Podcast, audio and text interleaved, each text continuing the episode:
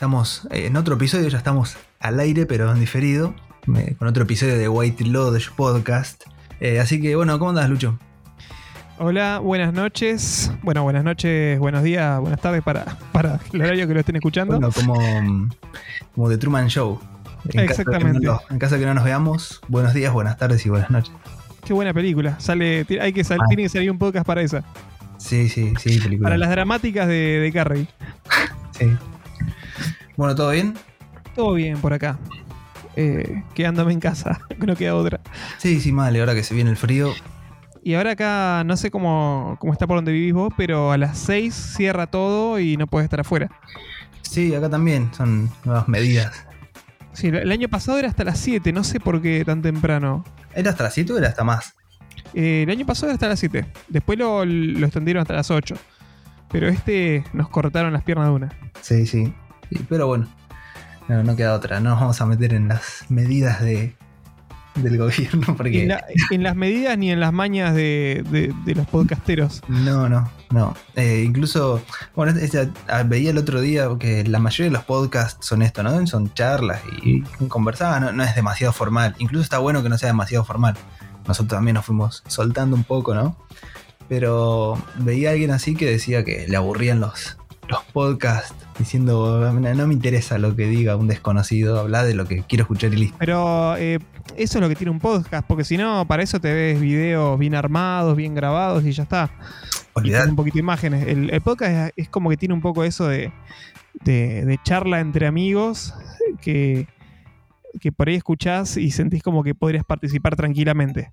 Obvio. Y yo prefiero escuchar. Casi ripea el micrófono. Yo prefiero escuchar estos tipos de podcast también. O sea, que No censures más- a mi micrófono cayéndose, ¿eh? Bueno, dale, lo dejamos. Eh, y tampoco voy a censurar que estoy tomando un mate, así que. Ah. Eh, yo prefiero. Esto bueno se convirtió en un, en un podcast de coso, de ASMR. Es un Eh, relajo esto. Sí, yo prefiero esto también, que no sea demasiado formal, así que bueno. Pero bueno, va- vamos a arrancar ya con el episodio. Retomamos con las series, eh, que hicimos ya un par de episodios, ahora hacía bastante que no nos metíamos en, en las series. Y vamos a hablar de la mejor serie. ¿Es la, ¿Es la mejor serie de la historia? Eh, está por ahí, ¿eh? Eh, Pregunta Heidi. no sé, eh, es como que, que está en el top, en el top 3, top 5 para alguna persona, no sé, en mi top 3 está por ahí, no sé. Sí. A mí no me gustan los top, pero diría que también los top. Claro, pero yo te, te hago un top eh, que, que varía según el día y cómo me sienta, ¿viste? Mm. Eh, yo no sabría decirte si me gusta más Breaking Bad o esta, no, no tengo forma de decírtelo. Eh, no, yo creo que definitivamente me gusta más esta que Breaking Bad. Eh, Mm, no, no sé, no sé. Breaking Bad me, me produjo eh, emociones que, no sé, Claro, eh, bueno. únicas en- de esa serie. lo que vos decís con Breaking Bad a mí me pasó, por ejemplo, con Lost. eh, que la fue la primera serie que seguí día a día, o semana a semana. Bueno, a mí con Lost me pasó que la vi toda después de que ya había terminado y no, no fue lo mismo, ¿viste? Es como que me veía una temporada tras de otra y no entendía, ah, o sea... Es como que si la vas viendo semana a semana, año a año, eh, es como que toda esa generación que la vio quedó fascinado y a mí no me pasó. Claro, aparte que fue el tiempo también que, que- que surgió un poco, explotó un poco internet, los blogs y demás, había mucho debate. Pero sé que la serie no es buena como es The Wire o Breaking Bad, pero me encanta. A lo mejor me gusta más que Breaking Bad todavía, pero sé que ha derrapado un poco y es menos buena, digamos. Decir, que- decir que derrapó un poco es poco. Sí. A mí me gusta igual el final de Lost. eh, era algo que esperaba, pero sé que, bueno, no, no ha gustado en general.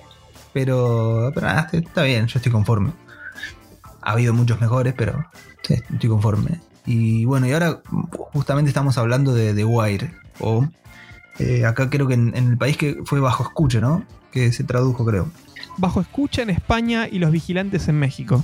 Los vigilan The Watchmen en México. Se Sí. confundieron los mexicanos y vieron la de Zack Snyder. Eh, claro, sí. Sí, sí. Bueno, eh, ahora que, que- hablamos de, la traducción, The Wire ya de entrada es, una serie que casi que pide a gritos ser vista en el idioma original. Y, y en lo posible, si alguien sabe inglés, que no, no es mi caso, o sea, más o menos, ¿eh? pero con subtítulos en inglés, porque es, digamos, la dialéctica, una, una dialéctica que usan prácticamente muy, De Baltimore. claro, ¿cómo es que se llama? Se me fue la palabra, muy nativa del lugar. Sí. Regional. Es muy regional, es como una serie hecha por cordobeses, digamos, eh, que no, no la pueden traducir ingleses. Bueno, que ju- justamente había leído de que le costó enganchar el acento a- al actor de McNulty. Claro, Y lo fue mejorando el acento a medida que pasaban las temporadas. Eh, Dominic West, el actor. sí, sí. Sí, porque aparte, bueno, ya un poco metiéndonos, eh, ¿qué es The Wire, no? Cuando hay que recomendar esta serie, eh, es, es difícil decir que es una serie sobre algo eh, en específico. Y si es sobre algo en específico, yo creo que son dos cosas. Primero, Sí. Baltimore, que es la ciudad. Es una serie sobre Baltimore, que Baltimore es lo más bajo del país, más que nada en esa época, eh, que fue entre mm, 2002 y 2008. ¿no? Sí, aparte es eh, una época eh, de bastante crisis. Claro, exactamente. Y Baltimore representaba eso, lo más bajo del país. Creo que la serie es una sobre eso y la otra es lisa y llanamente sobre la gente. La gente de Baltimore. Son, sí, las calles, las costumbres y sobre todo la droga. O sea, cómo, cómo te afecta toda la ciudad, cómo se mueve la sociedad en cada extracto, porque también la temática de cada temporada es como que se enfoca en un aspecto diferente, pero siempre está, esto es como transversal a, la vida de todos. Tal cual, eso iba a decir. Es una serie que, es prácticamente una rueda. Porque mm, en principio un grupo especial conformado por eh, policías de diferentes eh, lugares o que tenían diferentes especializaciones, digamos, y se juntan, forman un grupo que justamente es para escuchar, para espiar a, a dos bandos, digamos, eh, que son los que, los que están metidos en la droga de Baltimore. Pero en realidad la primera temporada habla sobre las drogas, la segunda, eh, que después vamos a ampliar un poquito, habla sobre el trabajo. Eh, eh, Es como decir, la primera es, es droga minorista, la segunda droga mayorista. Claro, y va cada vez la trama de la primera temporada va. Es como una bola de nieve, van metiendo más cosas. El trabajo en la segunda, la política en la tercera, la educación en la cuarta y, y termina hasta la prensa, que es la última temporada, ¿no? Por eso es un poco por ahí, no sé si injusto, pero sí, no es del todo acertado decir que es una serie sobre una sola cosa. No, tal cual. Y además de que una característica que tiene que no, no sigue a un protagonista tampoco. Se Claro. podría decir que el protagonista es McNulty, pero en la cuarta temporada prácticamente no aparece. Sí, sí, sí. E incluso pasan todas las temporadas, pasa exactamente lo mismo con todos. Porque en la segunda vos decís que el protagonista va a ser eh, Frank Sobotka, que es el, el- el encargado del puerto. el- pero el tipo la queda en la temporada, directamente la queda en la temporada. A la segunda pasan a ser a la tercera pasan a ser desconocidos. Eh, en, la en, en esa en esa misma temporada, McNulty incluso deja de ser policía, eh, o por lo menos deja de estar en el grupo y casi que no aparece, aparece casi como un secundario. Y, y tiene esto la serie, ¿no? Y por eso creo que básicamente se trata de la gente, Mm, porque en una ciudad eh, donde hay millones de personas, es raro resaltar, ¿no? Es raro que. Es, es literalmente buscar una aguja en un pajar. La serie un poco muestra esto, ¿no? Muestra el Sí, otro sí, lado. Todo- Todos, son, eh, como decías vos recién a rueda, todos son prescindibles, tanto desde el lado policial como desde el lado criminal, porque donde uno lo mueven o se mueve, eh, lo reemplaza otro. Tal cual. Tal cual. Y esto es lo que pasa en la vida real. Eh, es, es eso, ¿no? La serie es. creo que es una de las mejores que ha reflejado la realidad. Y, no cualquier realidad, sino una realidad bastante triste.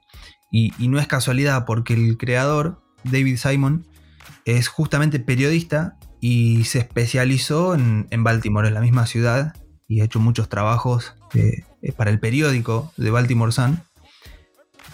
Entonces es un tipo que conoce todo. Eh, conoce básicamente la ciudad de punta a punta. Sí, y, debe conocer bien todas las movidas publicitarias, el manejo de información que habría, eh, eh, las, las coimas para sacar cierto tipo de noticias y demás. El tipo debe conocer todo desde adentro. Sí, sí, incluso se ha especializado un poco en, todos estos, estos tipos de historia, ¿no? Porque casi todo lo que ha hecho está relacionado, sea como productor o como guionista, eh, está relacionado con esto, incluso aparte de The Wire. Es como que va, va a un estilo eh, muy, muy realista y también de, las clases sociales más expuestas. Sí, y tiene incluso una de las primeras cosas que hizo es una que habla acerca de eh, homicidios de la policía y de la unidad policial de homicidios, específicamente también en Baltimore. Y fue como 10 años antes de The Wire. Así que es un tipo que se especializa en esto, ¿no? Por eso también se, ha hecho un retrato tan fiel, sin ser un documental, porque no es un documental. Claro. Eh, hoy hay un, gran problema. Quieren que la serie sea como el cine. Mucha gente ve series solamente porque son parecidas al cine. No, no me parece mal. El tema es que también se lo han creído eh, los productores y los creadores de la serie. También, viste, lo que pasa es como que ha habido una caída de la creatividad de, de los creadores que es muy importante. Porque mm, hay, hay algunas que te hacen eh, cosas con, dos mangos. Eh, por ejemplo, la, clase de efectos que a veces usa David Lynch.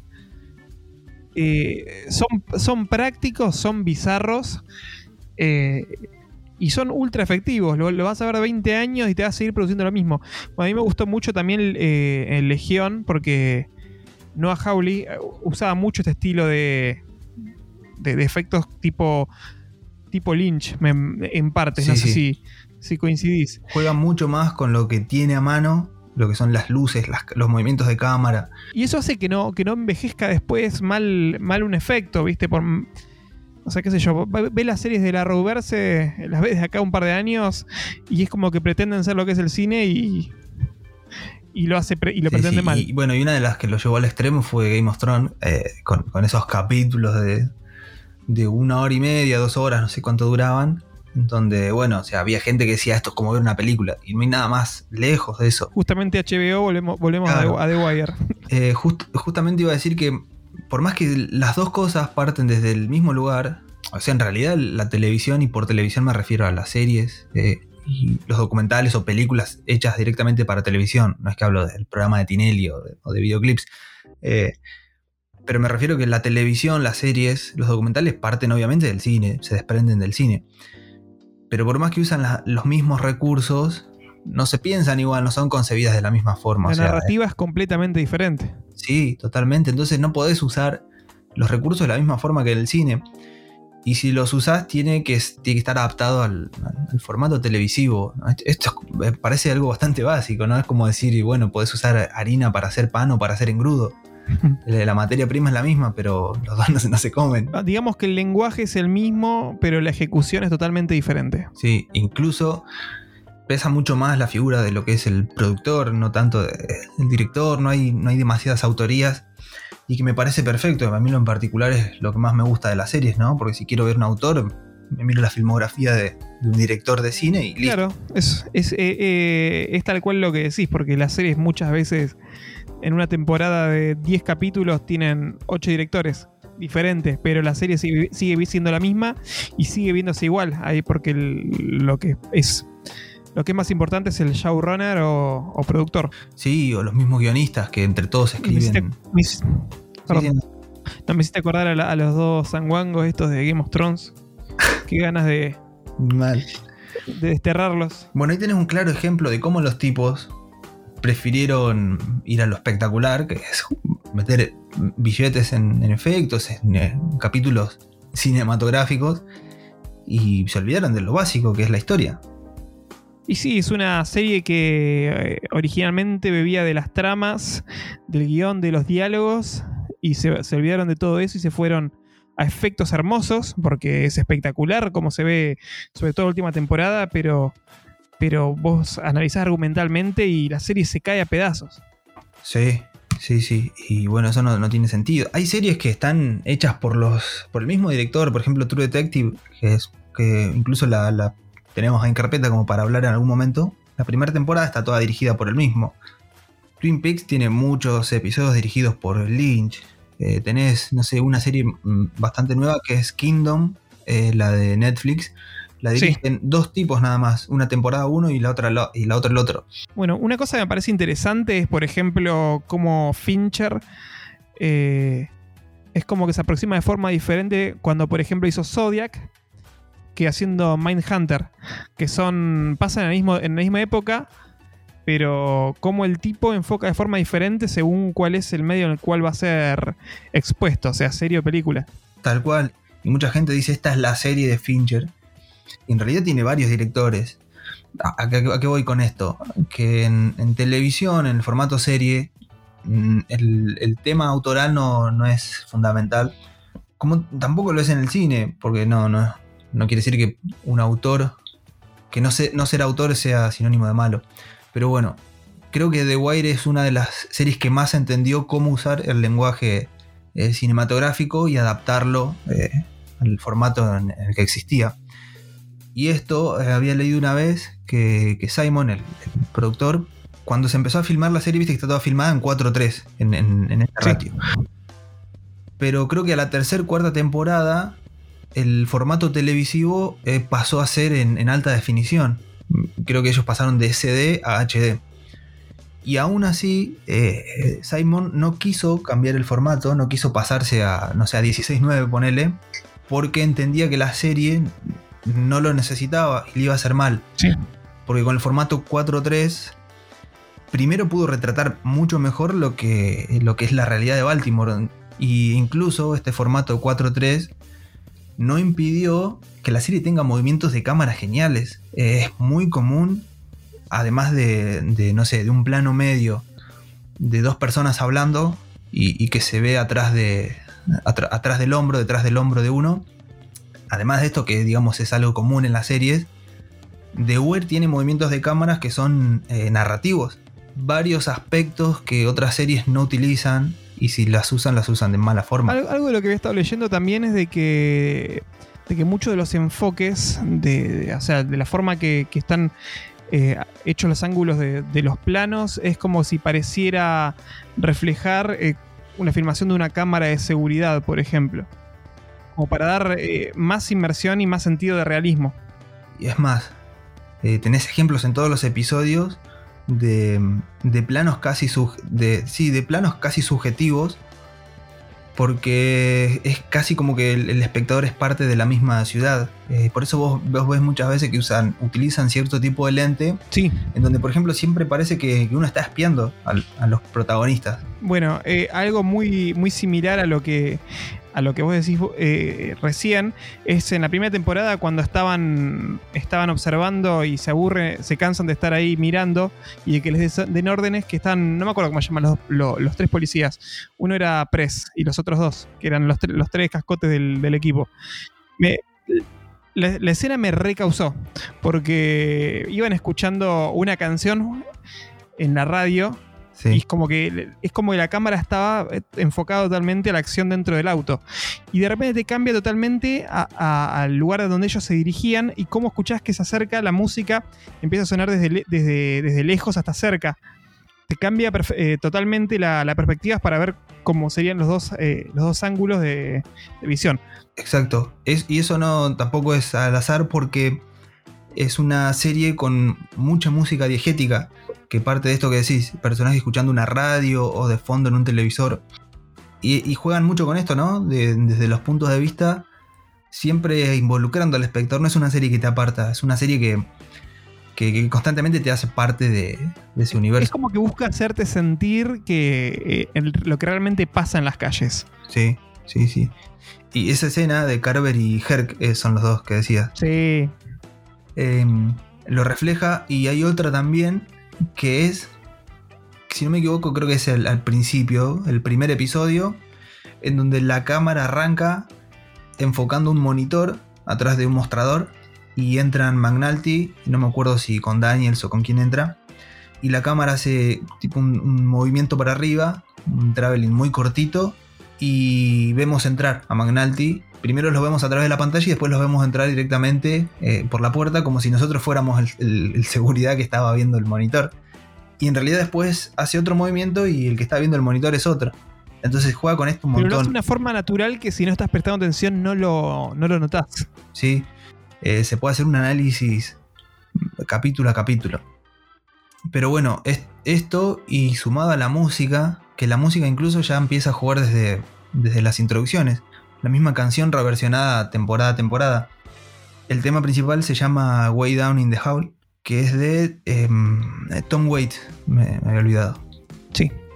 Todos los primeros episodios de las cinco temporadas empiezan de la misma forma. Empiezan con dos o más personas conversando sin música. Lo único que se escucha son sonidos de ambiente. Conversando en particular sobre una situación o sobre, sobre algo que pasó en la ciudad. Por ejemplo, en la primera temporada es McNulty con un tipo que estaba siendo El testigo juez, de ¿no? que, que habían matado a otro. No, el que habían matado al amigo por la campera, no sé qué cosa. Ah, sí, sí, sí, ya me acordé. Bueno, Y el juego va a hablar después. Claro. Bueno, todas las temporadas empiezan así. Un personaje o dos o más conversando. Son conversaciones, eh, secuencias, a veces escenas separadas de dos o tres minutos y recién ahí entra la música. Bueno, cada música tiene su versión. Eh, más o menos escuchando la versión de este tema, Way Down in the Hole. La primera temporada, por ejemplo, tiene una versión mucho más eh, gospel o, soul. Eh, incluso va mucho más acorde con la temporada. La segunda es la, la- la versión original de Wade, que es un tipo con una voz recontra áspera. Y la segunda temporada justamente es durísima. Y bueno, así va cambiando. La tercera es un poco. La versión de la tercera temporada es un poco más funk. La cuarta, que a mí me llamó la atención, yo no lo sabía, lo, lo descubrí. Lo averigué hace poco. La versión del, del tema, del leitmotiv que tiene la, la serie, es, está hecha por adolescentes de Baltimore. Y la cuarta temporada es la temporada de la escuela con los chicos. Esto desde el principio, la serie utiliza mucho el tema de la música, ¿no? Tanto la diegética como la extradiegética, la que es parte del mundo como la que no. Y es interesante cómo narra a partir de estas cosas que muchas otras series no, no hacen. Claro. Hoy ves, por ejemplo, una de Netflix, te pueden poner, digo Netflix porque es lo más conocido, Sí, puede sí. ser de, de Es como Prime Video. uno de los formatos que, bueno, se, se puede aplicar a cualquiera de las plataformas actuales. y porque es la que más lo ha explotado. Pero hoy ves, parecen hechos todo por el mismo director de fotografía, el mismo plano. Sí, es, es como el- es como, como lo, que pasa en el cine con Disney y lo mismo pasa con las series de Netflix. Es un formato totalmente plano y repetitivo. Sí, y es un formato pensado, parece que lo hacen, no, no parece, yo estoy seguro que lo hacen a propósito. Es un formato pensado para que la gente lo vea en una tablet, en un celular. Pero es lo mismo que pasa, que pasa con la música. Eh, porque, o sea, hacen cosas, es como si fuera comida rápida, eh, que son fáciles de digerir, vos ya prevés de cómo va a ser la trama y entonces la gente lo consume en forma masiva. Claro, claro. Y esto, bueno, ha bajado mucho la calidad de las series. Por eso hoy tenés 50 series nuevas por año y dos son buenas. The Wire justamente fue, no sé si fue una de las últimas que ha, ha sabido aprovechar este lenguaje cinematográfico y, y lo ha adaptado.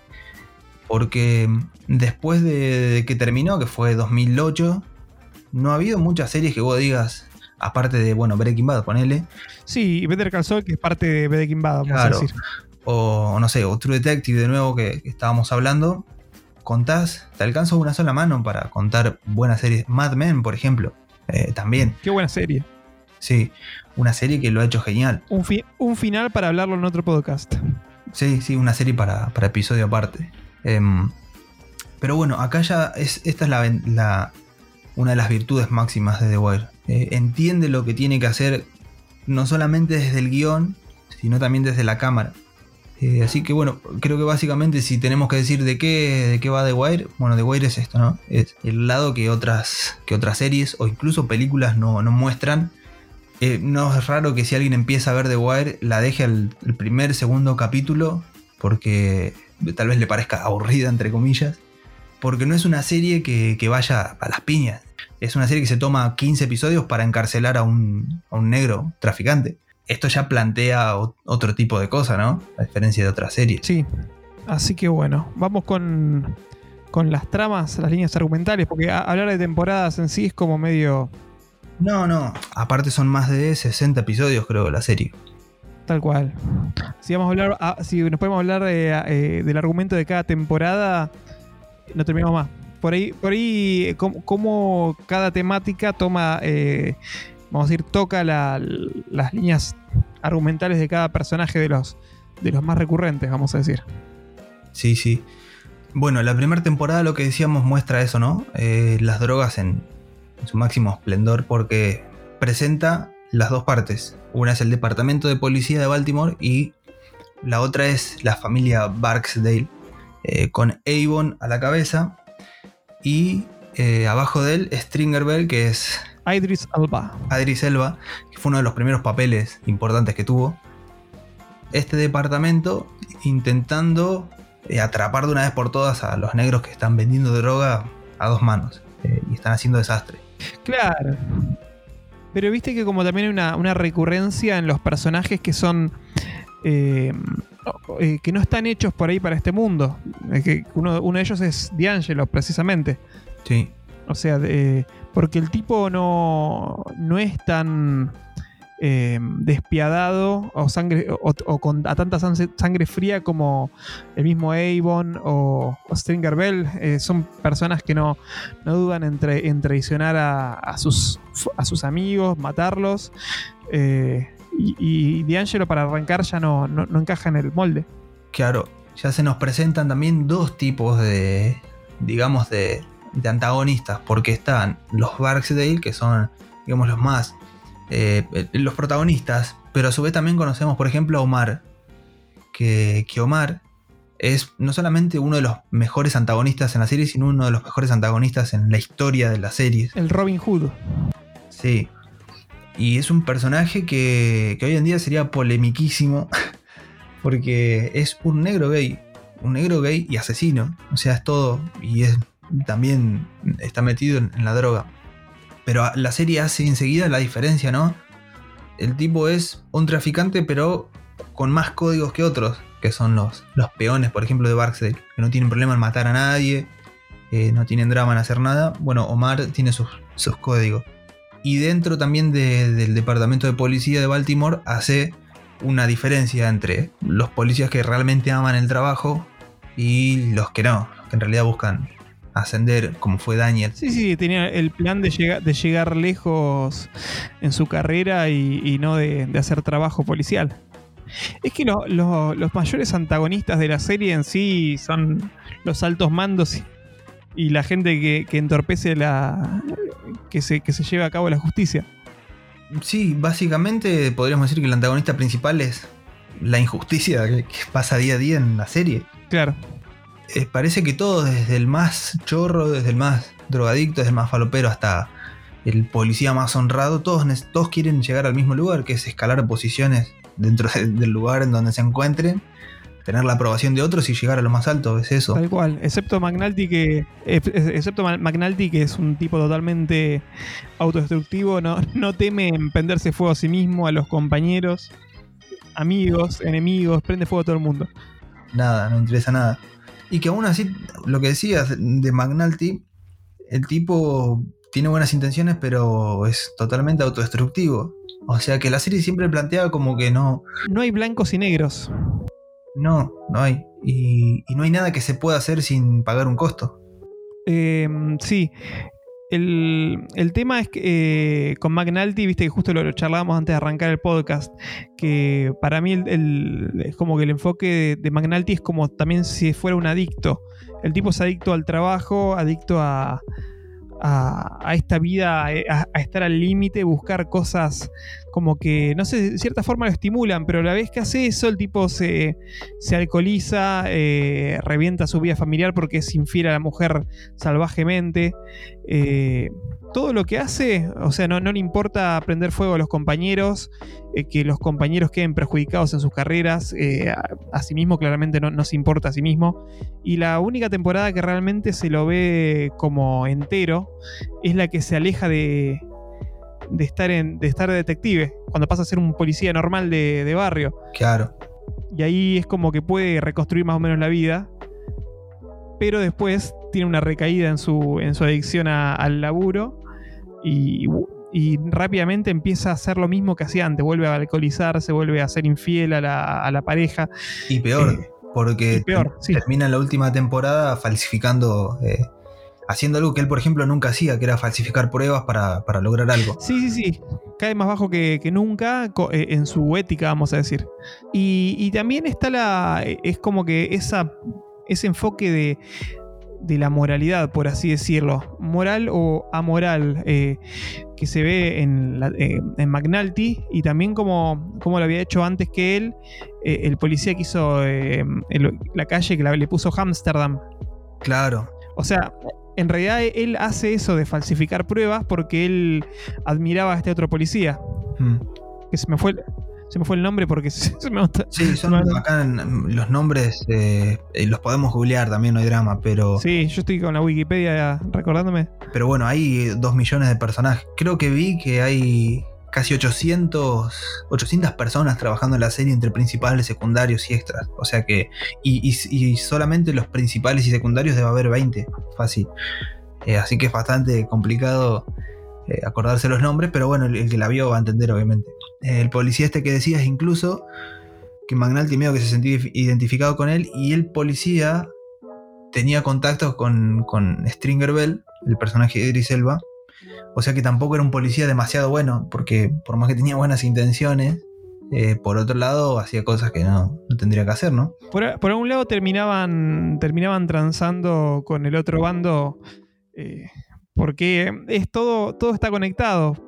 Eh, también es como que esa, es la, idea de la serie, que cada temporada se, se centra en un enfoque totalmente diferente de la sociedad, pero a su vez cada, ámbito de la sociedad eh, hace, hace que esta rueda siga girando y este sistema se siga repitiendo. Mm. Cada personaje es literalmente un mundo eh, aparte.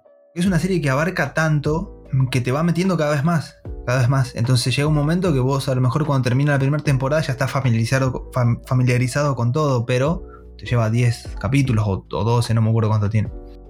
Y bueno, eh, la primera temporada ya plantea esto, ¿no? Ya muestra cómo es mucho más importante la ciudad y lo que se hace dentro de la ciudad que los personajes. Porque al final, McNulty medio que consigue atrapar a Avon.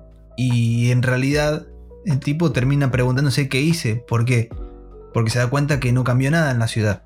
Lo único que cambió es que ahora el que era líder de la organización va a estar preso un tiempo pero en la calle sigue igual o peor. Y la, organización sigue girando y eh, lo, reemplazan a, Avon por, por Stringer y, sigue, sigue girando. Y empieza también eh, todo, cada comienzo de temporada eh, se hace igual y cada final de temporada se hace igual, de la misma forma.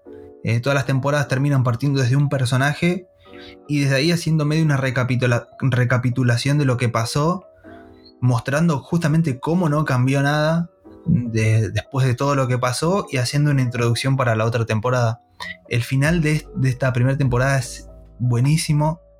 Eh, termina con un plano de Idris Elba, el personaje de él, mirando casi a la cámara fijo, cerrando los ojos, y desde ahí el montaje hace tipo un encadenado, un fundido con, dos tipos pasándose plata. Y, la serie básicamente es esto, cómo todo sigue girando y siempre hay alguien atrás. Así es. Eh, bueno, la segunda temporada justamente mezcla lo que es el trabajo, básicamente. El laburo y de la gente que, tiene que laburar, pero que no puede escapar de, lo mismo. Que, bueno, es acerca de la familia Sobotka que estaban encargados del puerto. Claro, y ahí ya entraba el medio de transporte e ingreso al país de, de las drogas o de las materias primas. Sí, sí, ya entran también en juego los sindicatos de los estibadores. Es una mafia terrible, como todo sindicato. No, ¿Cómo me vas a decir eso? No, no, todos no, ponerle el de los maestros, capaz que no, no sé. Eh, y, siguen ya la trama de, por ejemplo, D'Angelo, uno de los hombres de Avon, que estaba en la cárcel. Y por otro lado, Stringer Bell manejando todo el negocio eh, afuera. Sí. Y, y, ya se empiezan a ver eh, algunos personajes secundarios que tienen un, poco más de importancia. Por ejemplo, el de, el de Pritz, que es eh, uno de los detectives, que en la primera temporada el tipo, la primera vez que lo conocemos, le rompe el ojo a un negro con, con el arma. un tipo con graves problemas de violencia. Y entonces lo, medio que lo degradan y lo mandan al grupo de las escuchas. Pero a partir de ahí pasa a ser esencial porque, porque es uno de los que más hace en cuanto a tecnología para, para atrapar a, a los Barksdale. Claro, el tipo eh, es, es, uno de los mejores arcos de personaje, el de Press. Eh, es como que se. Al principio era un novato acomodado por el suegro, que es el, el jefe de policía. No me acuerdo qué cargo tenía, y después es como que aprende el oficio y. O sea, y hace, hace carne en sí mismo el, el oficio. Me, me gustó mucho el personaje de Press. Y cómo después el tipo quería trabajar, hacer trabajo policial y, la, y qué sé yo, el suegro y eso lo trataba de estúpido por, por no seguir escalando. Claro, y porque aparte que a él no le interesaba, y me dio como que después de lo que había hecho en la primera temporada, dijo, bueno, para... Se dio cuenta que hizo algo que cambió, o sea, que podía cambiar la, eh, sí. las cosas que pasaban. Y es uno de los pocos personajes que podríamos decir tiene un final relativamente eh, feliz para la serie. No, no, no personalmente, porque después vamos a ver que en la cuarta temporada no, no pudo hacer demasiado, pero en, en, cuanto a desarrollo creo que es de los que mejor lo han hecho en la serie, ¿no? Sí. Eh, la historia de la, de la familia Sobotka es buenísima también, porque muestra cómo tuvieron que pagar el precio de cosas que eran bastante ajenas a ellos. Termina involucrándose con unos tipos que, que les decían los, los griegos, o el griego, que eran literalmente asesinos. Sí. Y él necesitaba la plata para eh, poder sobornar a gente y que él pueda llegar a tener un puesto más grande. Y bueno, terminan pagando los platos rotos lamentablemente el hijo y principalmente el sobrino. Y una cosa interesante que el tipo, el griego, ni siquiera en una escena dice, ni siquiera soy griego. Y el tipo nunca sabes quién es. Sabes que es alguien que está eh, entongadísimo con el gobierno, con alguien importante de defensa, porque en la quinta temporada es que que cuando lo quieren investigar, eh, alguien del FBI es como que hace saltar la ficha y nunca sabes quién es ni por qué tiene tanta influencia. No, y encima termina saliendo, termina prácticamente ganando el tipo, porque después al final vuelve a aparecer. Es, es uno de los que justamente se sale con la suya, como pasa en, en la vida real. Porque bueno, estamos hablando con spoilers, ¿no? Eh, Frank Sobotka muere, el hijo queda, que el hijo era un, un estúpido, se, que se creía. Tremendo inútil. Sí, un inútil total. Y termina preso encima por nada, porque. Se, se empezó a creer que era un capo por, por vender droga. Claro, y al final mató a un loco por nada, literalmente, cuando termina preso, pero el que termina ah, pagando. Perdón, perdón, perdón, yo me estaba, estaba diciendo al sobrino de, de, que empezó a vender droga de la nada, el que vos decís eh, sí, el, el, hijo, el, hijo, de. Sí, sí. sí de Sobotka. Y bueno, y termina preso, pero el sobrino a su vez iba a decir eso, es el que a lo mejor peor salió parado. ¿Por qué? Pues no solamente que empezó a traficar lo que decías, sino que al final eh, fue el único que sobrevivió, digamos, de la familia que quedó, quedó libre, pero quedó solo. El, final ese es tremendo. Muestra él que va caminando por el puerto, digamos por el lado de la ciudad, pero mirando el puerto, y parece que, va un auto que lo está por, liquidar. Eh, que ya para, para ese, ese punto en la serie no sería nada llamativo, al contrario, y no pasa nada. En realidad la serie termina, mete un vértigo shot de atrás al personaje, eh, apoyado en, el alambrado, casi como preso, libre pero preso. Y a través de, los recuerdos empiezan a hacer. Bueno, pasa el montaje de. recapitulando toda la, la temporada. Con él abriendo los ojos, llorando. Y que en realidad no, no lo seguía nadie. Se va solo caminando por la vereda y no hay nadie alrededor termina siendo peor prácticamente que la muerte del padre o que el, que el primo encarcelado. Sí, te, termina mucho más eh, decir, roto, perseguido y culpable. Mm. Nada cambia. No, nada, nadie gana y nada cambia. Todos salen perdiendo de una forma u otra. La tercera se mete con lo más conocido que es la política. Uno sabe que la política está metida en, en todo lo peor, ¿no? La política no, los políticos, mejor dicho. Sí, sí, y que todo está, todo lo que pasa está permitido, avalado eh, y, hasta, y, hasta, impulsado por, por, gente que está en realidad en los altos mandos, sea, sea de la rama que sea. Le decían a, a los personajes de la tercera temporada, ¿no? Usted avaló la organización de Barksdale. Va a arrepentir lo que dijo. sí, usted tiene que arrepentir de lo que dijo, pero no, los tipos la habían avalado de verdad. Eh, Sí, bueno, es esto, ¿no? Muestra básicamente eso, la, la política en, en su máximo esplendor. Y acá se da lo que habíamos mencionado al principio de Amsterdam. Era Bunny, le decían al policía. Claro, el tipo se estaba por retirar y es como que quiere hacer un experimento que si le sale bien va a ser recordado por eso y si le sale mal... Claro, me había olvidado de eso. Él quiere como retirarse con haciendo algo bueno. Sí, eh, eh, pero en realidad no, no es tanto por porque quiere reconocimiento, sino que quiere probar algo. Porque o sea, el tipo es como que estaba cansado de ver que, que o sea, después de una carrera entera de- como policía, de ver que, que no, no cambia nada y que todo se repite precisamente. Sí, sí, sí. eh, e incluso empieza a hacer todo por detrás de sus superiores. Y también pone en compromiso a todos sus eh, subalternos, ¿sería? Porque a, todos los manda a ocultar esta movida. Sí. Bueno, lo que hace él básicamente es agarrar a todos los traficantes, los yonkis, todos. Bueno, dice, les voy a dar una calle para que vayan y vendan y, y hagan todo, todo lo que hacían en la ciudad, bueno, lo hagan solamente ahí. En papeles, el alcalde de ese momento ve que, claro, la tasa de criminalidad empieza a bajar. Pero se empieza a descubrir por qué, ¿no? Y bueno, acá empieza la- lo, lo de la temporada, de ese tira y afloje de... Pero no, lo que estamos haciendo es moralmente malo, pero Sí, entra la ética, pero Sí. hay resultados, no hay resultados, es como, eh, como la dualidad, porque en definitiva si estaba todo centralizado ahí, eh, había muchos menos, vamos a decir, gente eh, civiles eh, perjudicados, por así decirlo, Claro. Pero aún así es totalmente antiético, la gente eh, se, empe- empezaban a morir ahí de sobredosis, si, si mataban a alguno eh, lo tenían que andar disimulando porque para que no investiguen otro. Mm.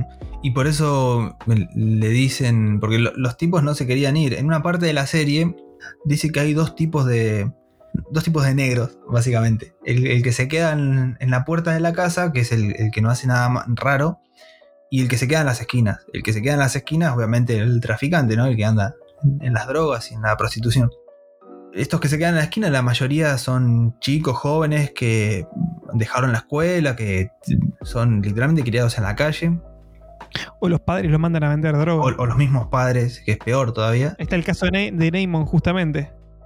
Claro, que el padre era uno de los hombres fuertes de, de Barksdale. Y la, y la madre quiere que, que el hijo lo mantenga vendiendo droga. La madre era una, prostituta que solamente le quería vestir, se quería vestir bien, nada más. Y bueno, Ivani le, le trata de explicar a los negros, dice, che, mirá, fíjate que va a ser una calle que es como, como Ámsterdam, y, no entiende nada, tipo, me, me causó mucha gracia esa escena, porque, claro, en Ámsterdam y otras ciudades europeas eh, se, se ha reducido, digamos, el crimen en la calle eh, por, por diferentes medidas que han tomado. Y claro, los negros, acostumbrados solamente a vender droga en la esquina, no entendían nada. Y bueno, les dice, vayan para allá, confíen en mí, eh, que no les va a pasar nada. Y, y sí, por, por la gran mayoría, en la gran mayoría de la temporada no les pasa nada hasta que les pasa. O sea que ni siquiera pueden confiar en la palabra de, de alguien que trata de hacer algo bien, ¿no? Porque bueno, terminan desarmando todo, obviamente. Termina saliendo a la luz lo que pasaba y eh, incluso entra también en juego el personaje de, de Cardetti. Cardetti era, ¿no? Sí. Cardetti, ¿cuál, cuál me decís? El, el personaje de Aidan Gillen. Eh, no, Cardetti es el jugador, Carcetti es, ahí me acordé. Eh, que, que es el, el Sí. concejal. Es el concejal que eh, quiere llegar a ser alcalde. Siempre fue un escalador. Eso iba a decir. Eh, que tiene el mismo personaje en un contexto totalmente opuesto. Porque en Game of Thrones era esta clase de personaje, ¿no? Y acá es básicamente lo mismo, un poco menos malicioso tal vez. Pero el tipo quería hacer cosas eh, como para poder llegar a ser alcalde, ¿no? Y bueno, la, temporada 3 lo empieza a, meter a él y muestra cómo también depende mucho el color de piel eh, en, la serie. Sí, poniendo en contexto, eh, Baltimore era de población afroamericana en su mayoría.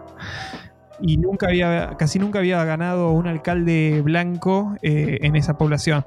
Claro, era básicamente una ciudad de negros. Que no, no lo digo de forma despectiva, ¿no? Pero bueno, Es así. Eh, es lo que es. es lo que es. Y bueno, entra en juego también est- este tipo de subtrama, ¿no? De cómo Carcetti mm, pasa de ser concejal y después, bueno, termina eh, siendo alcalde. Pero es una, una trama interesante de cómo eh, medio que se logra sobreponer al color de piel, pero a través de, de cosas moralmente bastante Cuestionables. eh, sí, cuestionables y endebles, porque todo lo que hace es ahí, es un parche. Sí. Eh, ahí en- entra la, eh, la cuarta temporada, que la cuarta temporada sigue ampliando la trama política, pero se concentra particularmente en los chicos y en la escuela. Y muestra cómo el sistema escolar tiene también eh, cierto papel. Sí, sí, sí. Tiene cierto papel porque no, no puede lograr que, que los chicos tengan la contención que, que necesitaban. Esta temporada creo que es la más triste. Sí, sí, sí. O sea, también eh, desde la. desde.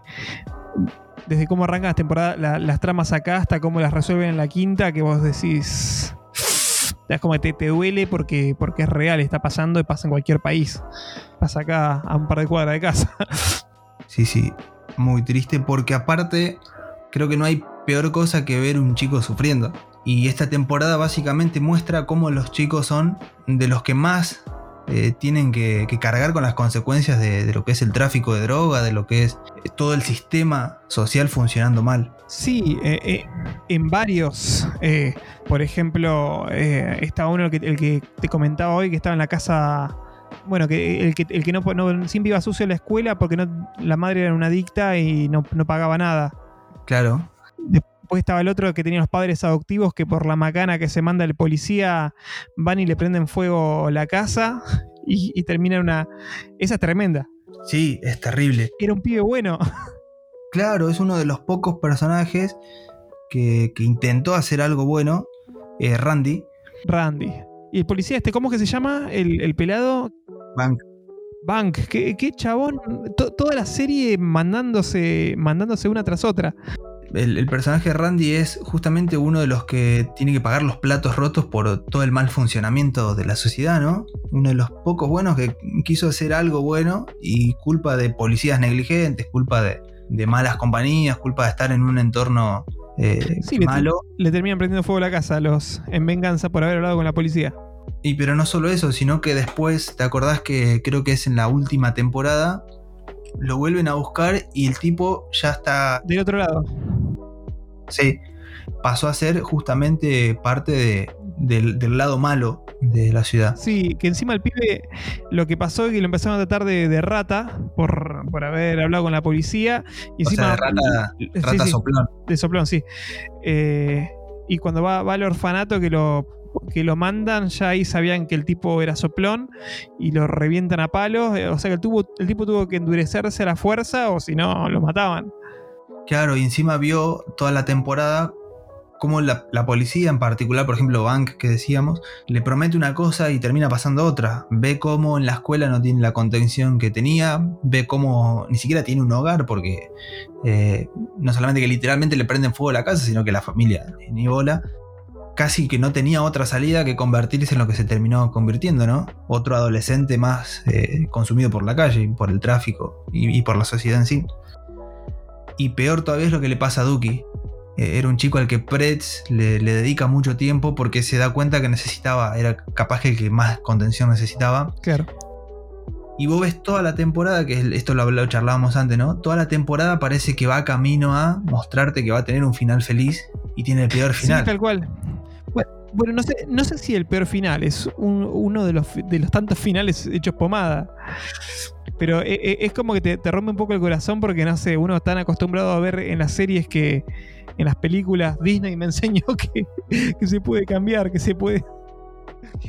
Eh, viste, aparte que el, que el chaboncito, no sé, te mostraban que en la escuela se, enganchaba con, con la computadora, decís va a aprender, se va a conseguir un trabajo, no sé, va...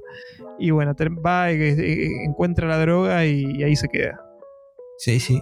Entonces tenemos al grupo de los cuatro chicos. Eh, ¿Cómo se llama el otro, el que tenía hermanito? Michael. Michael. Michael, que es el que un poco más de, de importancia tiene para la serie. Porque en esta temporada también, eh, en esta temporada se presenta a Marlo, que es, digamos, el que destrona a, a Avon y a Stringer Bell, que muere. Stringer Bell en la tercera temporada, en, en la tercera temporada muere. O sea que de los Barksdale prácticamente no quedan muchos rastros. No, y Avon ya se le había acabado el trono. Claro. Y bueno, toma el lugar Marlo, Marlo Stanfield se llama.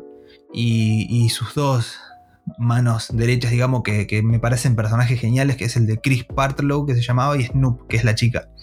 ¿Qué, Chris y Snoop, qué buenos personajes. Terrible, es, personajes cínicos, o sea, per, incluso Snoop creo que es, ni siquiera era actriz, es una chica que, que, agarraron de la calle, si no estoy equivocado. Como pasa con un montón de personajes en la serie. Eh, no son actores, sino que son eh, gente de, de Baltimore, literalmente. Y bueno, son altos personajes estos dos. Y entre los dos medios que apadrinan a Michael. Sí, que Michael al principio no quería meterse, no quería hacer nada. Y al final, no me acuerdo por qué era que. ¿Cuál era el, el, lo que hacía? Ah, no, lo del padre que era un abus que, que, era un violador. Claro. Que lo habían sacado de la prisión y el tipo tranza para que maten al. A, para que lo revienten al padre. Antes de que. Antes de que abuse del hermano más chiquito. Claro, y que ahí le hace el clic a Michael, porque ve que eh, lo dejaron libre al padre. Entonces dice, pará, este tipo es un abusador, golpeador y queda libre. Y lo tengo que aguantar en casa. Entonces es cuando se va con el hermanito y medio que lo apadrinan, lamentablemente, Chris y, Snoop con Marlo, ¿no? Y lo, lo, empiezan a meter en esto del tráfico de drogas y no solamente eso, sino que de los eh, cuatro chicos termina siendo el único que mata.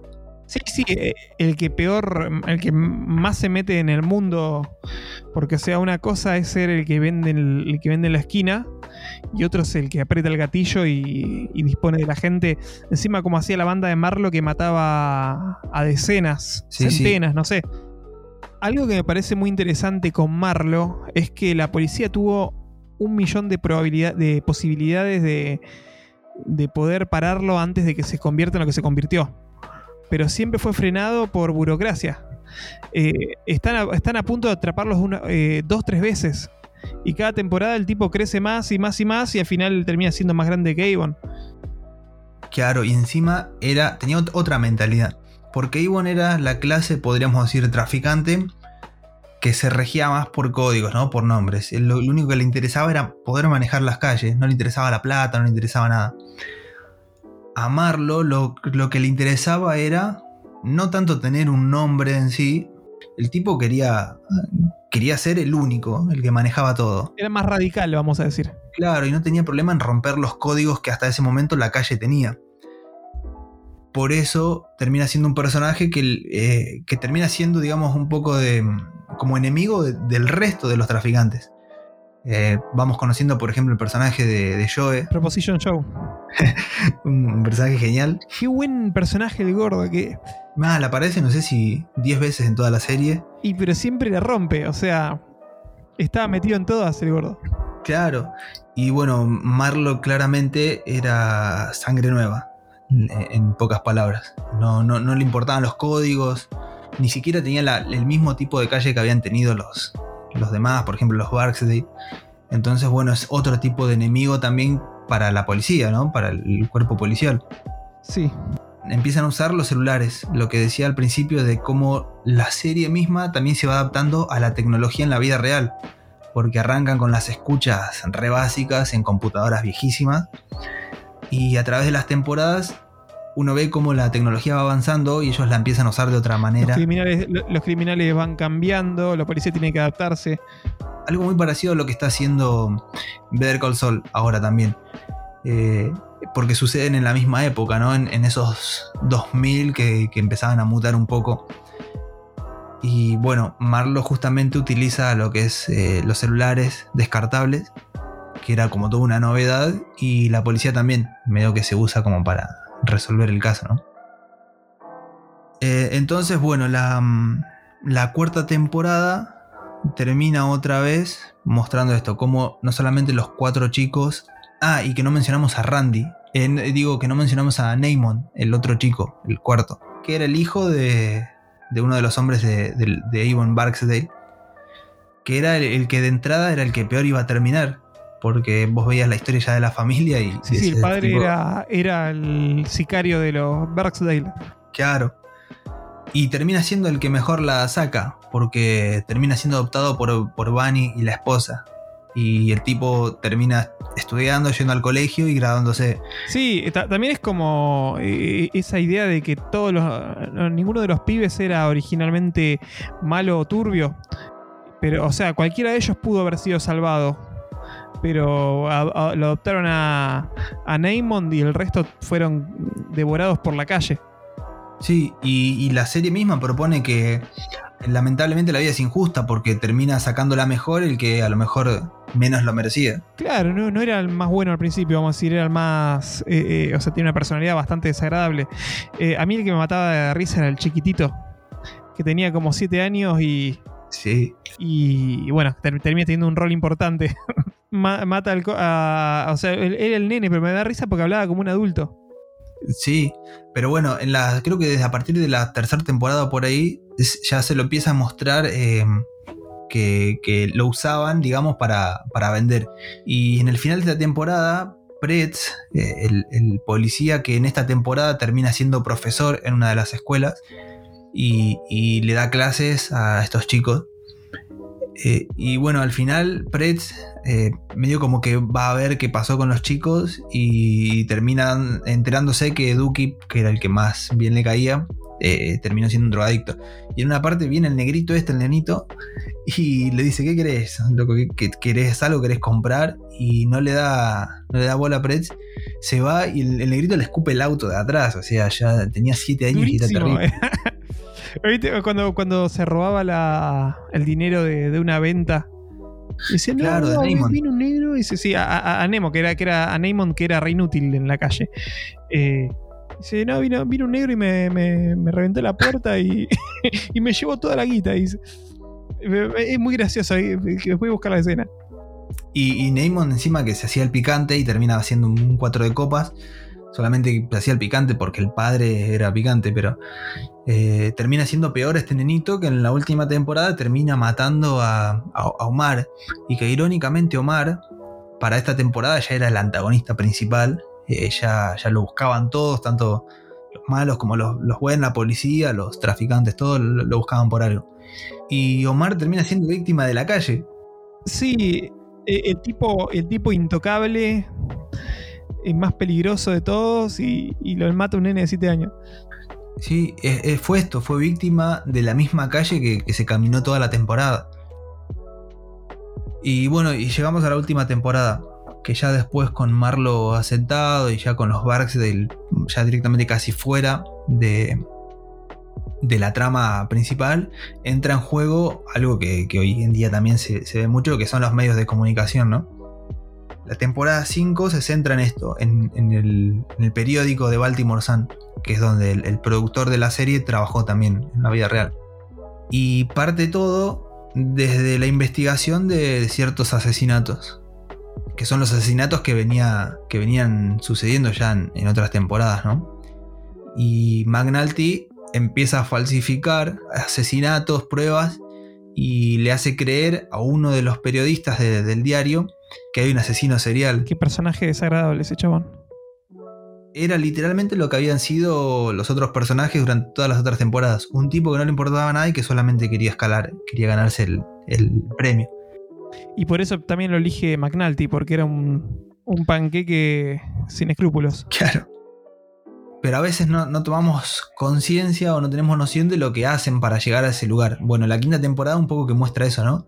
Muestra un periodista que tenía intenciones de hacer las cosas bien y muestra este otro periodista que no le importaba nada y que encima termina saliéndose con la suya porque gana el, no sé qué, el Pulitzer le dan, ¿no? Al final. Eh, sí, le dan un premio muy importante.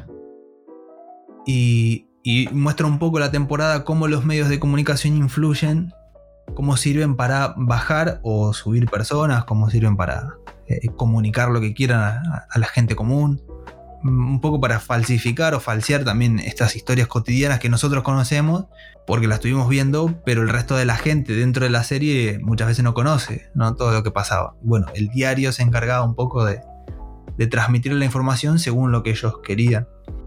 Y, bueno, y a todo esto no, hemos mencionado personajes, por ejemplo, como Bubble. Eh, Babsy también eh, o sea, hay un montón de personajes que no me he mencionado, pues, no, pero oh, eh, otro que me encanta es Levi, Maurice Levi, el abogado. Claro. Bueno, em, te iba a decir que, que, más o menos hacemos un repaso de, los personajes que fueron atravesando la serie. Aparte de McNulty, que es uno de los policías, está eh, Bank o Bunk, que es el, el compañero, el amigo, el del famoso Chief, eh, diciendo que nada, no puede ser lo que estás haciendo. Yo, yo lo primero lo, lo había visto por, por el GIF y después, eh, cuando vi la serie, entendí. Claro. Bueno, es el, el famoso policía veterano, detective, eh, que está todo el día con el habano en la boca, que parece un gordito inservible, pero termina, termina siendo bastante importante en, en las Es un tramas. re crack. Uno de los pocos que le, que, que le queda escrúpulos, vamos a decir. Claro, uno de los últimos policías leales a, a- a su trabajo, ¿no? Después vos decías Lester, no. A Lester no lo mencionamos. Eh, Lester no lo mencionamos. No, yo dije Levi, el, el abogado. Sí. Sí, sí. Que, que también aparece re pocas veces, pero. Nah, pero, pero aparte el tipo era re buen abogado, ¿viste? Lo ves con esa. El pelado con esa cara de golpeable. eh, se metía con todos los mafiosos. O sea, cuando, cuando deja de estar. Cuando matan a Stringer. Va, cuando meten preso a Avon se, se queda con Stringer. Cuando matan a Stringer, se queda con Marlo. Y el tipo siempre triunfa, ¿viste? Eh, siempre está lleno de guita. Sí. Y aparte que, que tiene. tiene no, no sé si llega a tener una subtrama. Pero tiene momentos que están conectados. No, pe- pero el tipo transaba con la policía porque les, les- les tiró quién era el infiltrado. Va, no les tiró, fue este chavo, el, policía, el, el, el pelado, que, que ahora retirado de la policía. Bank, se, me va siempre el nombre. Eh, bueno, el pelado que a la policía le tira eso y después a, a, a Levi le tira eh, cómo la policía robó cierta, falsificó cierta información. Siempre complicaba a todo el mundo. Sí, sí, terrible. Y bueno, eh, te- tenemos también que, que son los otros compañeros, digamos, de, de McNulty y, y bueno, de, son parte del, del cuerpo policial, que bueno, uno era Lester, el que decíamos, también un policía que estaba a punto de retirarse y, y por un pequeño fallo lo habían mandado a... Lo habían cajoneado. Claro, lo habían cajoneado básicamente. Y bueno, pasa a ser parte esencial de, del grupo, ¿no? Un tipo de muchísima calidad, de muchísima capacidad que lo, lo mandaron a hacer eh, cosas eh, inútiles, casi. Claro. Y bueno, eh, un poco que termina explotando su carrera gracias a este grupo, ¿no? Él y Kima también. Kima es un personaje más que interesante desde la concepción, porque también es una policía, una policía negra y es eh, lesbiana. Así como Omar era negro y era homosexual, bueno, la serie hace ya 20 años, sin necesidad de caer en la, en la corrección política, presentó estos personajes. Es interesante porque no. O sea, eh, no era una época en la que esto estuviera de moda. eh, o sea, que, que pusieran personajes así como, como porque, bueno, tenemos que poner uno. Y aparte no, no se detiene eh, en que esto sea algo que defina al personaje, sino que es una parte del personaje y, y no tiene importancia con cómo se desarrolla su trama. Es es parte de cómo es Tal cual, porque aparte ella tiene problemas también con, con la pareja. Con la pareja, tiene problemas con el alcohol en general. O sea, ella termina reventando la, relación por el trabajo, igual que hacía Sí. McNulty. Es una especie de McNulty mujer, pero a su vez tiene una importancia bastante grande en todas las tramas principales de la serie, ¿no? a través de todas las temporadas. Eh, bueno, lo que mencionábamos a Bank y a Carver, que eran los dos que más metían la pata en, en la serie. Y bueno, Carver un poco que la termina sacando eh, mejor, ¿no? Sí, termina aprendiendo, vamos a decir. Aprende mucho de Bunny. Igual a, a un par de. Un par había metido eh, para, para que lo. Pues el tipo no, no llegaba a sargento y después por alguna cosa que había. eh, no me acuerdo qué había hecho, pero lo- tiene una ayudita de los superiores para, para seguir ascendiendo, pero porque el tipo. No sé, a- a- algo había filtrado, no me acuerdo. Sí, y en la cuarta temporada lo mandan un poco a controlar la situación con los chicos, con los cuatro chicos, y medio como que ahí te- le termina decantándose el personaje y eligiendo hacer las cosas bien porque, bueno, eh, un poco que vivió en carnes propias, ¿no? Lo que, Las consecuencias. lo que generaba, claro. Y el otro Bank termina siendo el ayudante del abogado. Después de meter, de, de meter la pata toda la vida de- como policía, lo termina echando de la policía y termina siendo un detective sucio privado para el, para el, para el abogado sucio. Y facilita, creo que un número de teléfono que después sirve para una de las investigaciones. Y bueno, el tipo medio que termina ahí. Ah, el tipo les pasaba a la policía el número de Marlo. En la última temporada, y, claro. Y después eh, le decía a- al, al abogado, le decía eh, que no, no había forma de que pudieran haber conseguido ese número. O sea, jugaba a las dos puntas, no, no le importaba nada al gordo. Termina, termina lleno de guita, ¿viste? Mal. Y después de cuatro temporadas haciendo desastres, porque no servía para nada el tipo más que para golpear y golpear personas. En- encontró su, su lugar en el mundo. Claro. Y bueno, y a todo esto se le suma Cedric, el que más alto apuntaba en la serie. Era un, un oficial, eh, ex oficial en realidad. Y bueno, lo único que quería era lograr un, un puesto alto. Al principio hace todo desganado, pero después medio que va desarrollando el, el personaje y termina, digamos, haciendo las cosas bien. O sea, termina jugando por. eh, o sea, por la, por la profesión y no por su carrera. Claro. Termina con Ronda, que era, me había olvidado el nombre, que era la, La ex de McNulty. de McNulty. O sea, está- todo está conectado con todo en la serie. eh, hasta, la- hasta las relaciones personales. Y después pasó, después pasó a ser el, el conserje de, de John Wick, del hotel de John Wick. claro. Eh, bueno, Babs, que decíamos, o Bubbles, es uno de los personajes creo que el que mejor termina. Y el que mejor desarrollo tiene. Porque pasa de ser un adicto eh, usado por la policía para filtrar información al borde de morir de una sobredosis. Y bueno, termina siendo el personaje que más catarsis hace, podríamos decir. Sí, eh, es como que él puede romper la rueda, por así decirlo. Pudo superarse y, romper el, círculo de, adicción y, recaída. O sea, no sabes si, si vuelve a recaer en el, en el futuro, pero es como que te, te dejan entender de que el tipo hizo un esfuerzo muy grande, principalmente también para vincularse con su familia. La última escena es que la, la- hermana lo dejaba subir a, a- a- cenar con ellos porque le tenía tanta desconfianza de que no lo dejaba salir del sótano. Claro, eso. Vuelve a confiar en él, que es lo que, lo que a él más lo. Eh, Babs lo que tiene que es un personaje que, que es como puro cor- corazón, por así decirlo. Es un adicto, pero el tipo no, no tiene ninguna maldad. Es, tiene mucha calle, mucha trampa. eh, y aparte siempre tiene, es una figura como paternal para otros adictos que, que son más jóvenes y están entrando en la calle. Sí, sí, sí. Y después en parte hay muchos, pero por ejemplo a mí uno que me, que, digamos, me dio bastante lástima, a pesar de que el tipo eh, no era buena persona, era Body. Te terminas encariñando, igual que McNulty. Sí, sí. Bueno, Body arranca la serie siendo el que mata al amigo, am, al personaje de... El, el primo de Pantera Negra. Sí, Antes de, antes de, de quedar mamadísimo, como dirían los mexicanos.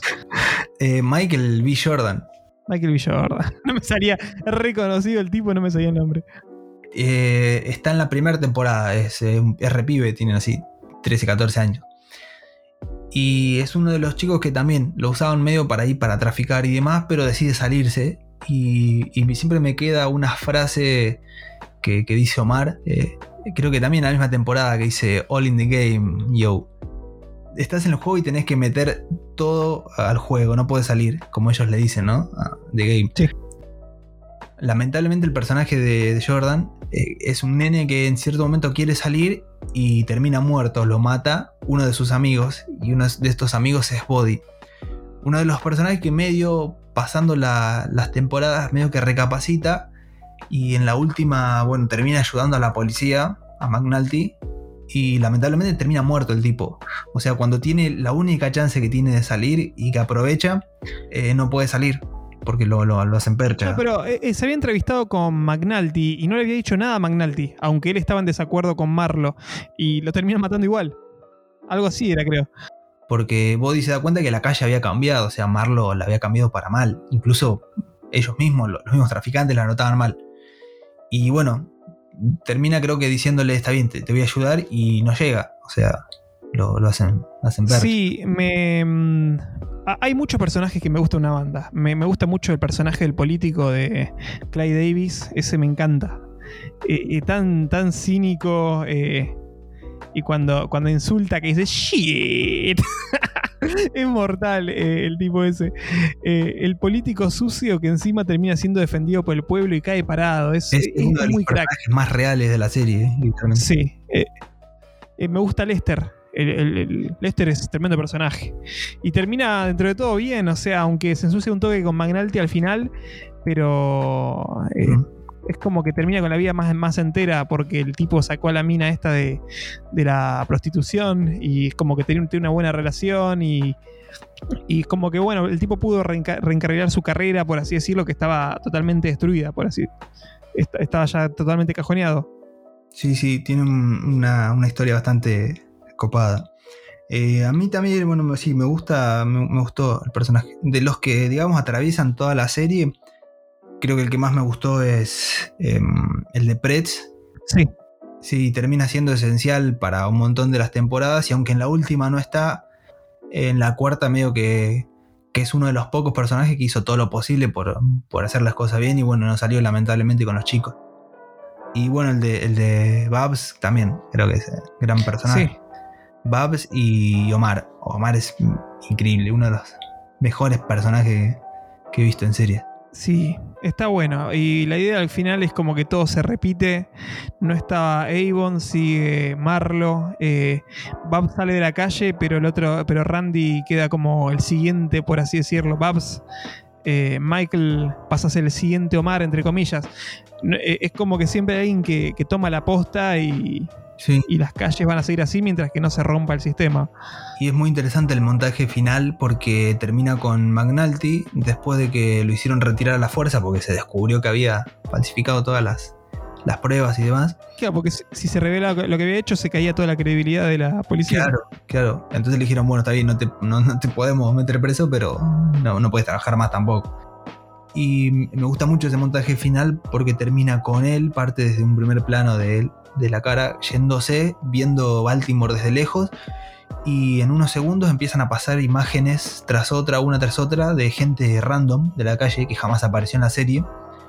Pero son personas haciendo un montón de cosas en, lugares que vimos en la serie para volver de nuevo a un plano de él y se va, se va en el auto y la última escena literalmente de, la serie es Baltimore, eh, viéndose al horizonte. Que sigue un protagonista es la ciudad. Y sí, un poco como diciendo esto, los protagonistas son la ciudad y la- las personas comunes. La diferencia es que algunas de esas personas comunes las vimos en- a través de las temporadas y otras no. Excelente serie. Sí, sí, la verdad que es increíble y estoy, yo creo que ahora la voy a, la voy a volver a ver A mí me gustaría olvidármela para volverla a ver. Es como Bojack Horseman, viste, quiero borrármela de la cabeza. Sí, sí pasa. Eh, sí, pero es una serie creo que para ver eh, tranquilamente un par de veces. Y bueno, esperamos que, que un poco... Se, porque no se habla tanto tampoco. Eh, se ha hablado en su momento, obvio, pero no es una serie... Es de- que si, si te gustan las series, eh, eh, investigás y eso, eventualmente terminas dando con The Wire. Sí, es, es una serie que ponele vos googleas las mejores 10 series de la historia y te aparece The Wire, Breaking Bad, Sopranos. Pero no es una serie hablada por la gente. Justamente hablamos de, de que la, la serie habla sobre la gente. Bueno, vos, vos- vos entras a las redes y el general no, no, no habla de The Wire. No, tal cual. Pero bueno, eh, un poco también queríamos por eso hacer un episodio, ¿no? Para un poco reivindicar una serie que es medio que ha quedado en el olvido. Eh, me hace acordar, a, no sé, ponerle Lawrence de Arabia, la película. Qué buena película, chabón. Qué buena película. Pero viste que muchos dicen, la mejor es una de las mejores películas de la historia. Pero ¿cuán- ¿cuántas veces entras a, a Facebook, a Twitter, a Instagram y ves a alguien hablando de Lawrence de Arabia? Sí, vos sabés que hace dos días me estuve viendo un análisis de, de, de la película. O sea, es una película que vi hace un tiempo y me, me voló la cabeza. Sí, sí, terrible. Bueno, son cuatro horas monumentales. Es literalmente la épica, la, famosa película épica. Sí, aparte que totalmente realista, o sea, todo lo que, lo que pasó con el tipo. Sí, sí, sí, sí. Eh, pero bueno, eh, The Wire medio que me hace acordar a esto, ¿no? Es como que está instalado que es una de las mejores series de la historia, pero yo creo que de 10 personas, 8 no la conocen o no la vieron. Eh, así que bueno, esperemos que después de acá un poco alguien se anime a verla por lo menos y a entender por qué es una de las mejores series, que lo es. Lo es. Una excelente serie y esperamos que, que compartan con nosotros la, la- la pasión que nos produjo. Sí. Bueno, lo de siempre, si se quieren, nos quieren seguir en las redes, en el canal de YouTube, van a estar los links ahí. Y bueno, Lucho, nos vemos el próximo episodio. Bueno, gracias eh, eh, por escucharnos y llegaron hasta el final de este largo podcast. Un abrazo y nos estaremos escuchando. Adiós.